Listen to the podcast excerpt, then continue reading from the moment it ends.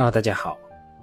本来这段时间我是不太愿意说这种话题的，由于我个人是没办法把握具体的尺度，可能不小心说出些不该说的，导致被删等等各种后果。但我看到这位朋友确实问的比较诚恳，所以我决定还是回应一下。我个人的观点不一定正确，甚至可能错的离谱，但我保证是真诚的，代表我自己真实的想法。至于这位朋友前面说到的客套话，我们这里就不说了。我们直接看看这位朋友的问题。这位朋友说：“按照过往十多年消费股的业绩波动看，以伊利股份、茅台、五粮液为例，除了特殊事件导致的业绩暂时性暴跌以外，基本很少出现业绩的下滑。多数情况是增速下滑，或者是微微下滑，然后就再次进入业绩增长之中。”但在当前疫情扰动之下，看了部分消费企业的三季度业绩，开始有一点担忧了。在消费场景减少、消费能力下滑的情况下，出现超越过往经验的业绩持续下滑的情况，比如部分企业的业绩渐进螺旋的下滑到三年前甚至五年前的业绩水平了。如果是这样的话，股价难免会随着业绩不断下跌。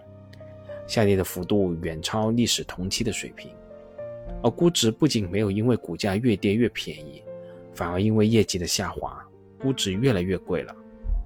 你认为会发生这种情况吗？我们应该如何判断是否会发生呢？如果发生，我们应该怎么应对呢？如果疫情不结束，政策不放开，部分行业的部分消费场景会不会永久消失，而对行业的增长逻辑产生影响呢？比如说白酒，我个人认为这位朋友的推断既是对的，同时也是错的。我这样回答，可能你会觉得我在耍滑头，但我确实就是这么想的。因为从短期的角度来看，产品的消费场景减少，这其实是有目共睹的。无论你是家庭聚会还是商务接待，频次相对于疫情前肯定是降低的。消费场景的减少必然会导致这些产品消费频次的降低，也就是说，产品的销售数量是受限的。而另一方面，渠道的库存和消费能力又压制着产品的提价空间，导致企业很难通过提价弥补产品销售数量的下降。因为这两个原因，这类型消费企业在短期内出现渐进式的业绩下滑，应该是大概率的事件。而公司的业绩持续下滑。那么估值就很难站得住了，就会出现可怕的戴维斯双杀的局面。作为投资者，我们肯定不想经历这样一段双杀的旅程。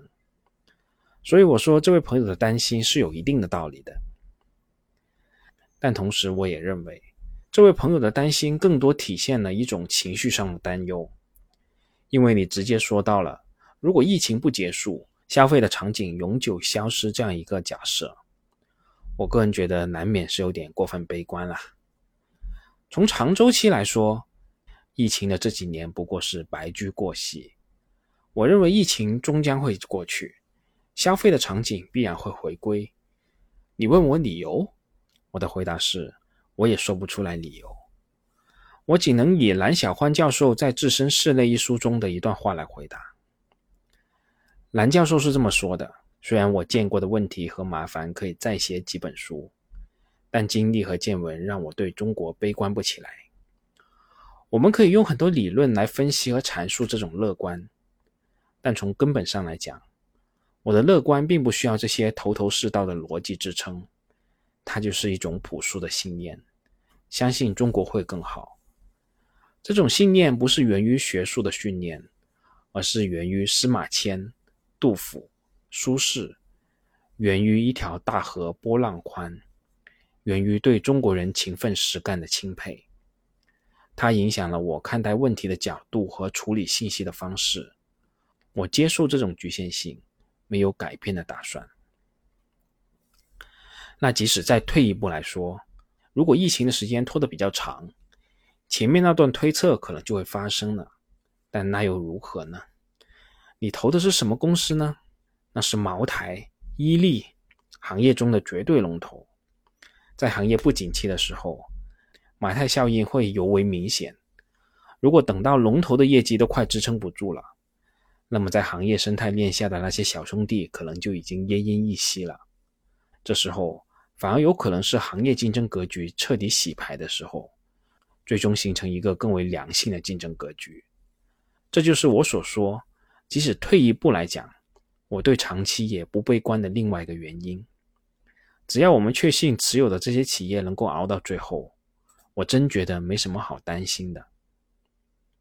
我们再退一步来说，这几家龙头企业今天面对的局面，怎么样都比当年的塑化剂三聚氰胺的时候要强不知道多少倍吧？我想这点小波折不至于会击倒这些行业的龙头企业的，只可能让他们变得更为强大。至于说到应对的策略，我是区分两个层面的。首先，从总的思路来说，我的确是降低了消费行业的占比。提高了能源和新兴产业的占比。从前两天我卖出了月饼，买入白酒、风电这个动作就可以看得出来。而且我也不排除在近期我可能会买入光伏和新能源相关的一些公司。